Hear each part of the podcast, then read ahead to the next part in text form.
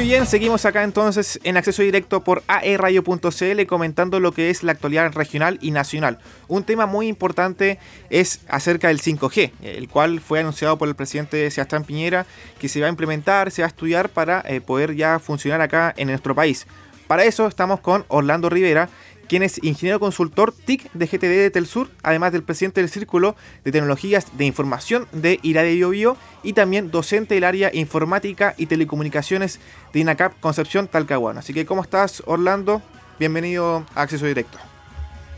Andrés, ¿qué tal? Un gusto, muchas gracias por la invitación. No, gracias a ti por estar presente acá en nuestro programa.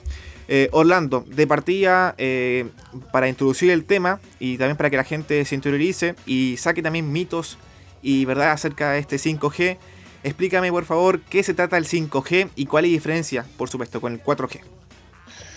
Mira, eh, lo primero es establecer algún poco algunos pequeños conceptos básicos. Cuando hablamos de redes móviles es donde estamos acostumbrados a hablar de 3G, 2G, 3G, 4G, hoy día 5G tiene que ver con las distintas generaciones que han ido, que tienen relación con la evolución de las redes móviles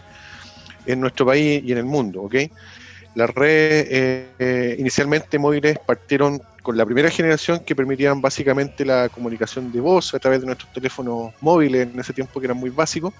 Luego aparece la segunda generación que además de las comunicaciones de telefonía móvil permiten ya además hacer envío de algunas eh,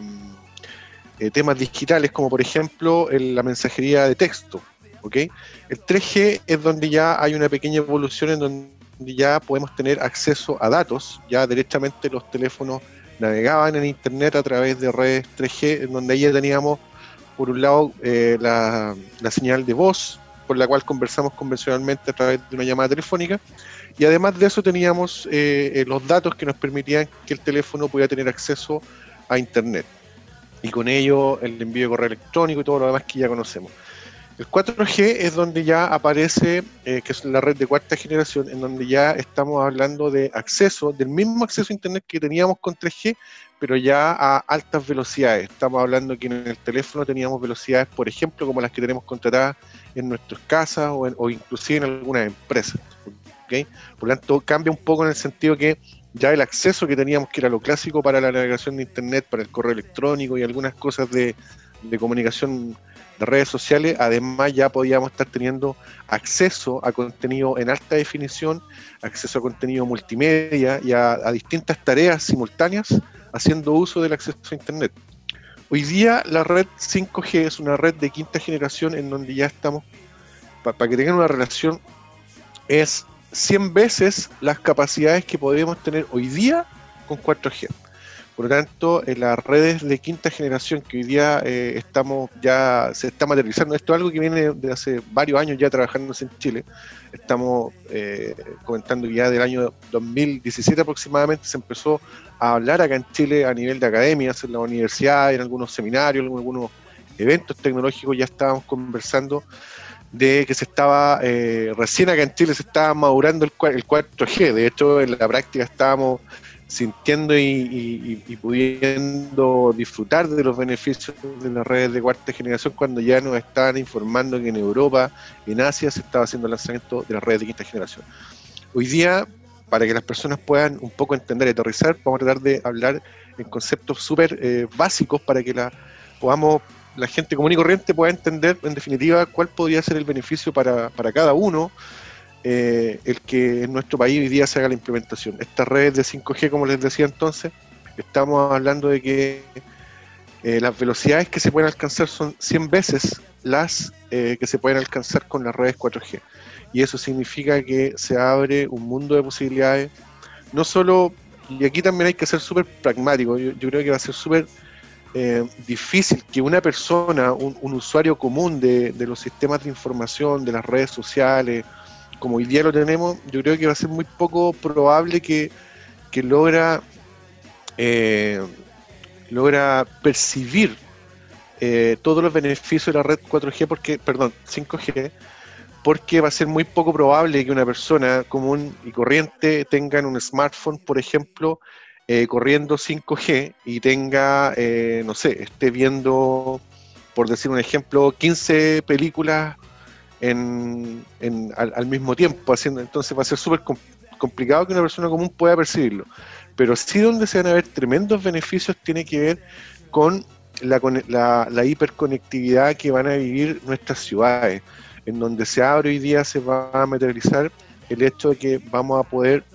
eh, ser tangible esta realidad que también está que le hemos dado vuelta en algunos temas que tiene que ver con la industria 4.0, que es la cuarta revolución industrial, en donde ya toda la maquinaria, toda la industria va a estar conectada, va a poder ser eh, monitoreada en tiempo real, se va a poder extraer información en tiempo real. Las ciudades y todos los dispositivos y elementos que existen en las ciudades van a poder estar conectadas y eso va a ser un tremendo beneficio desde el punto de vista de, poder generar en definitiva estas ciudades inteligentes que hoy día ya son un hecho real y que la vemos en, en algunas ciudades de, de Estados Unidos, en Asia, en Europa, por ejemplo, Alemania, en Hamburgo, en distintas partes donde ya estamos viendo que el control de una ciudad, del tráfico de una ciudad, por ejemplo, en forma inteligente, eh, está lleno de sensores que están posicionados en distintas partes de la ciudad, acá es donde conviven todo el ecosistema de eh, conectado a través de 5G. Y ahí es donde vamos a tener millones de dispositivos conectados. Y porque cuando hablamos de dispositivos estamos hablando de semáforos, estamos hablando de señalética, estamos hablando de señales de tránsito, estamos hablando de em, eh, sistemas eh, de inteligencia con posicionamiento global para saber en qué parte hay congestión del del tráfico, del tránsito, los sistemas de transporte público van a estar, por lo tanto, hoy día es donde vamos a vivir realmente esta realidad de la que se viene, que son de las ciudades que están hiperconectadas. Por otro lado, el sector agrícola, el sector acuícola, todo este sector que hoy día estamos viendo y que nosotros somos potencia eh, también en, la parte vitivinícola, todo el sector agrario eh, va a ser beneficiado en el sentido que eh, le vamos a agregar una componente tecnológica que nos va a poder permitir poder tener un mayor control de los cultivos y poder eh, elevar eh, los niveles, los estándares de calidad, que además son niveles y estándares que son exigidos en los mercados internacionales. Nosotros en la producción vitivinícola, en la producción de agrícola, en la, en, la industria salmonera, todo ese producto hoy día nosotros lo estamos exportando a otros países. Por tanto, vamos a poder también elevar en definitiva los estándares de calidad hacia los usuarios finales. Así que en, puntos súper concretos, el, 5G es algo que se va a implementar acá en Chile, eh, está en una etapa eh, de, desde el punto de vista de normativa. Hoy día quien rige estas tecnologías acá en Chile es la el Ministerio de Transporte y Telecomunicaciones, a través de la Subsecretaría de Telecomunicaciones, eh, el presidente de la República anunció hace pocos días, ¿no es cierto?, que se inicia el proceso de licitación en donde lo que se hace es hacer una invitación a, las empresas del sector telecomunicaciones a que participen de estos procesos para poder hacer la asignación de los rangos de frecuencia que van a tener cada una de las empresas para que puedan hacer el desarrollo y la implementación de, 5G. Ahí también vienen toda otra parte de beneficios que vienen a nivel país. Ahí es otra, es otra parte que tiene que ver con el rol que juega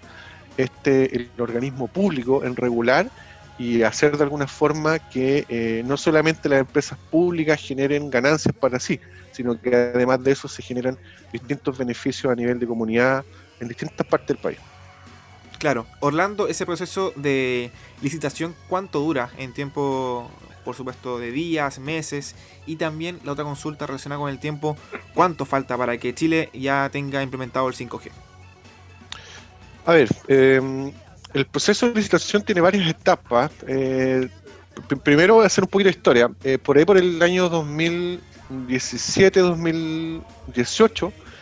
eh, se inician unos procesos de consulta, en donde lo que hace la Subtel es hacer una consulta pública para poder ver y determinar quiénes son los posibles interesados y qué es lo que existe en el mercado para poder, de acuerdo a eso, levantar bases técnicas para poder hacer la licitación. ¿ok?, eso parte más o menos en el 2017. Em, ahora eh, la etapa que se está haciendo la licitación y que tiene algún periodo que debiera durar de aquí a, fin de año, en donde eh, la primera parte de la licitación es precisamente poder sentar bases técnicas para eh, generar el llamado en definitiva al concurso y luego de eso además hay un tema de una segunda etapa de licitación que tiene que ver con eh, hacer que toda esta oferta y demanda sea, eh, sea traspasado bajo un enfoque económico. Por lo tanto, el proceso de licitación, el proceso de regulación, de asignación de las distintas frecuencias a las empresas que quieran en definitiva participar de este proyecto, eh, yo me atrevería a decir que debieran estar eh, ya al próximo, de cara al 2021, deberían estar ya las asignaciones. Y por otro lado, desde el punto de vista de la implementación tecnológica, eh, no estamos, no, tenemos que eso va corriendo en paralelo. ¿ah? yo les puedo comentar que hoy día esa tecnología desde el punto de vista del equipamiento ya está presente en nuestro país. Ya algunas empresas han, caminado un paso adelante y se han adelantado y, y ya están haciendo despliegue en sus redes para el 5G. Hoy día en nuestras ciudades, en nuestro país, en distintas partes de nuestro país, ya hay un despliegue tecnológico, ya se han desplegado redes de fibra óptica que son las que eh, sostienen en definitiva el, todo el flujo, el tráfico que van a generar o que debieran recibir, ¿no es cierto?, a través de las redes 5G. Por lo tanto, el despliegue tecnológico eh, ya partió, las empresas están apostando a, hacer el desarrollo y comercialización de servicios de 5G y yo creo que básicamente eh, es esperar el término de este proceso licitatorio y ya definitivamente va a ser un hecho. Eh, vimos también ahí en el anuncio que hizo el presidente, donde además la academia, las universidades también están haciendo un rol tremendamente importante desde el punto de vista de la investigación, desde el punto de vista del desarrollo científico, y, de, generar los precedentes bajo los cuales se van a trabajar. Vimos ahí, por ejemplo, una tremenda alianza súper importante que también tiene un carácter simbólico en realidad la alianza, en donde la Universidad de Concepción, que es de nuestra región, eh, va a, trabajar como campus, ¿no es cierto? Campus 5G. Eh, yo en alguna oportunidad tuve una reunión, conversamos con, por ahí por el 2017,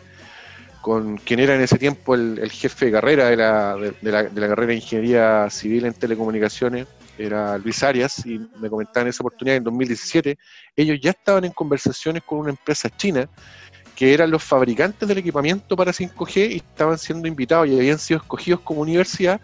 para que esta marca eh, les entregara equipamiento para que ellos pudieran hacer pruebas de concepto y desarrollar la tecnología dentro del campo. Por lo tanto, ahí hay una muestra tangible de que nuestra, la tecnología 5G se está trabajando y se está desarrollando hace ya bastante tiempo. Por lo tanto, es algo súper importante además el, trabajo y el rol fundamental que juegan las academias, las universidades en el desarrollo de esta tecnología y también en la formación de profesionales que son quienes en definitiva son los llamados a hacer frente en adelante, eh, sacar ¿no es cierto? adelante la realidad de esta tecnología. Orlando, por último, eh, se ha comentado mucho acerca de esto. Eh, ¿Es peligroso realmente el 5G o no? Sí, mira, ese es un mito que, en el sector de telecomunicaciones se arrastra hace muchísimo tiempo y, el tiempo afortunadamente eh, ha dado muestras en consecuencia de los distintos estudios que muestran y arrojan que no hay información, no hay precedentes concretos que demuestren de hecho, así lo dice la Organización Mundial de la Salud. Hoy día no hay informes ni estudios concretos que relacionen daños en la salud de las personas y que se correlacionen con, eh, eh, con, efectos secundarios producto de tecnología de 2G, 3G, 4G y hasta el momento 5G. Acá hay que hacer una separación para que la gente pueda entender. Hay sistemas de radiofrecuencia que son un rango que es eh, no, no ionizante y rangos de frecuencia que son ionizantes. Algo súper simple, por ejemplo, los sistemas de Wi-Fi que tenemos en nuestra casa pertenecen a rangos de frecuencia no ionizantes. La radiofrecuencia de la radio y televisión son no ionizantes. El teléfono móvil es no ionizante y los rangos de frecuencia, por ejemplo, de que emiten los eh, equipos microondas también están dentro del rango eh, no ionizante. Algo que le llamamos eh, ionizante son aquellos que producen daño a la salud y que están demostrados, como por ejemplo los rayos X o los rayos gamma. ¿ok? Por tanto, hoy día la verdad que hay todo un, tema de mitología y acompañado de algo que también no hemos, no hemos visto hoy día enfrentado, que es una realidad y que ha generado bastantes problemas también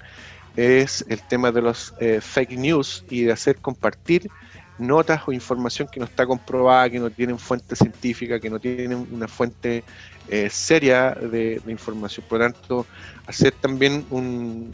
llamado a las personas a la, tranquilidad, a que hoy día incluso por ahí eh, he visto por todos lados las redes sociales asociando que las redes 5G ayudan a la propagación del virus COVID-19. Entonces, hasta ese nivel ha llegado la mitología eh, es importante un poco eh, ayudar y hacer un llamado a las personas que, tienen de alguna forma mayor acceso a la información, que hagan el buen uso del acceso a la información, que se documenten, eh, a no compartir información que no esté debidamente con una fuente confiable y a las personas a que, a que tengan confianza que con absoluta tranquilidad esto no significa un atentado a la salud, esto no significa por ningún punto de vista una amenaza, por el, muy por el contrario, esto podría traer tremendos beneficios eh, para el desarrollo de la sociedad, para el desarrollo de la educación, para el desarrollo de la medicina. Y hoy día que nos hemos dado cuenta, además, en esta situación de pandemia, en donde ha salido al alumno, cierto? Y, muchas organizaciones se han visto forzadas en sus procesos de transformación digital, en donde las telecomunicaciones, las comunicaciones, en definitiva, son las que han logrado mantener en alguna medida las operaciones de nuestro país. Totalmente. Es bueno informarse y saber cuáles son las,